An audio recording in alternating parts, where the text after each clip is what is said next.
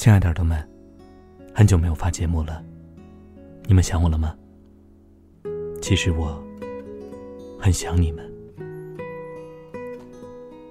今天想要跟大家分享一篇来自微信公众号“我要 What You Need” 里面的一篇文章，题目叫做《一封寄给你的温暖的信》。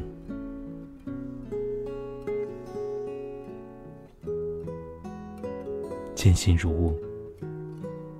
晚上好。不知道你们此时在世界的哪一块角落，点开这篇推送。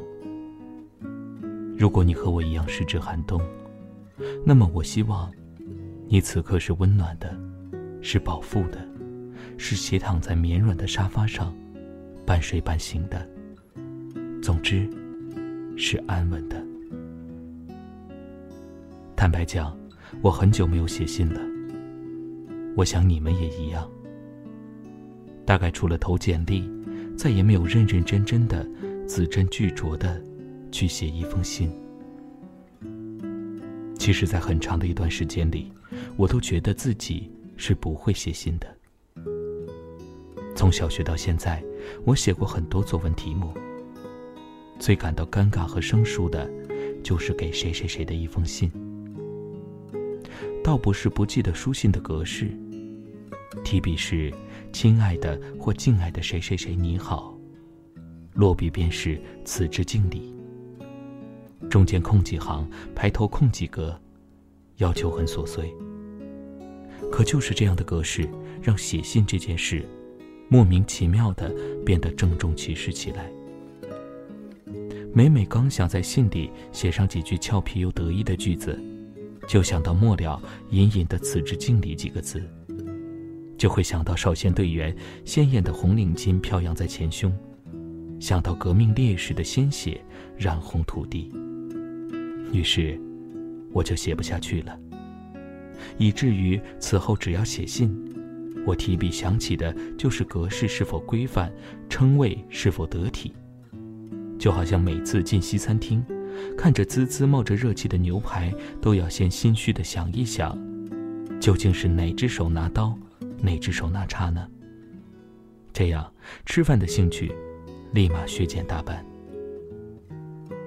一直到，一直到高中吧，开始明了女生比玫瑰好看，比水仙好看，特别是笑起来的时候，那种感觉如歌里唱的：“我的天空。”星星都亮了。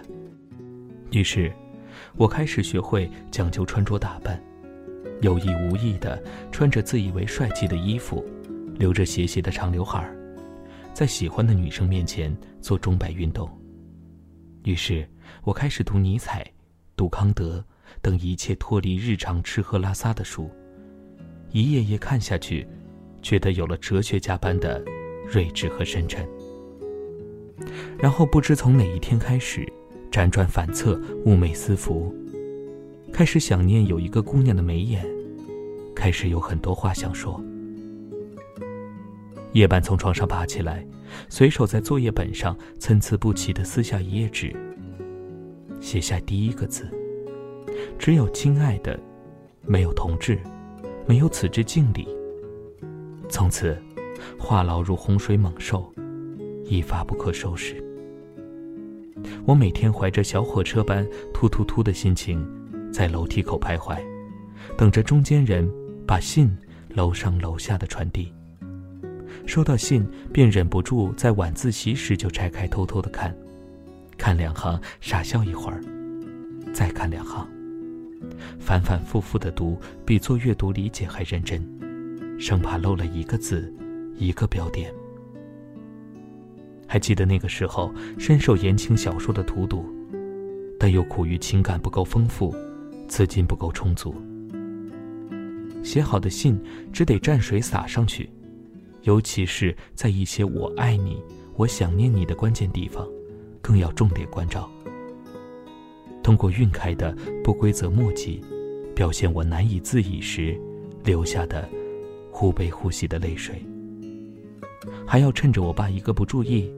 去烟灰缸里捻起几撮烟灰，若有若无的洒在信纸上，好让心上的姑娘体会到我求之不得的忧郁和苦闷，只能在如水的夜色里点烟，抽寂寞。青春中二季过去时，厚厚的一叠情书散在风里。才知道书信并不是写一些连自己都不懂的佶屈聱牙的词句，更不是伟大、光荣与正确。格式称谓根本就没有那么重要，写信是讲述你自己，是心里一小撮火，慢慢燎原。里面有大欢喜，小伤悲，有无可奈何花落去，有江湖夜雨，十年灯。后来，看了王小波和李银河的书信集，《爱你就像爱生命》，看了鲁迅和许广平的两地书，看了朱生豪的情书。那时候，内心的肿胀已经消得七七八八了，加上应考的焦头烂额，信也就停了。只是会在政治课上一页页翻过这些情意绵长的书信时，叹几口气。心想，若是早几年读过这些作品，我的情书便能标致耐看许多了。在茶陵十字街八十四号里有这么一句话：书信往来之间因延迟所造成的时间差，大抵只有天然酵母的发菌时间，微妙可比。等待中的焦虑和期待，收到信的百感交集。回信时想把话一股脑的掏出来，又担心把话说尽。书信就在那股子不求上进、倒行逆施的缓慢里，有无可替代的克制和深情。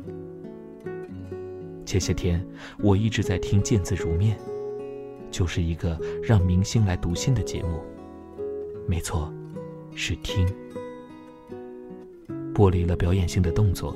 去除了嘉宾主持可有可无的解读，只是在忙其他事或无事可忙的时候，听他们在一旁读信。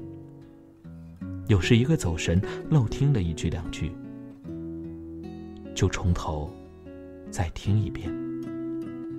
我听见黄永玉对曹禺说：“心在树上，你摘便是。”听见蔡琴在杨德昌逝世后念叨。杨德昌，你怎么就这么走了？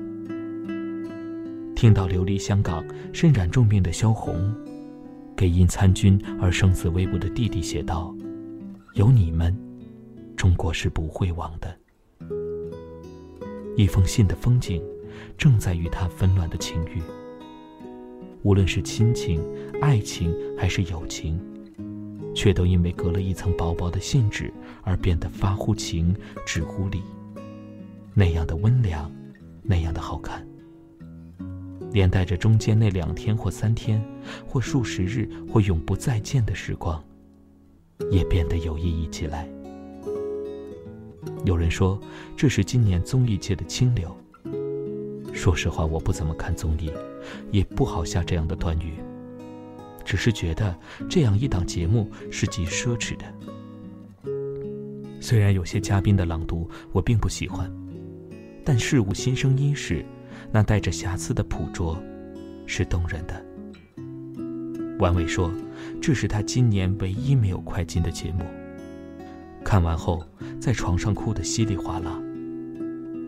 能让一个老爷们儿哭得梨花带雨，不坏的。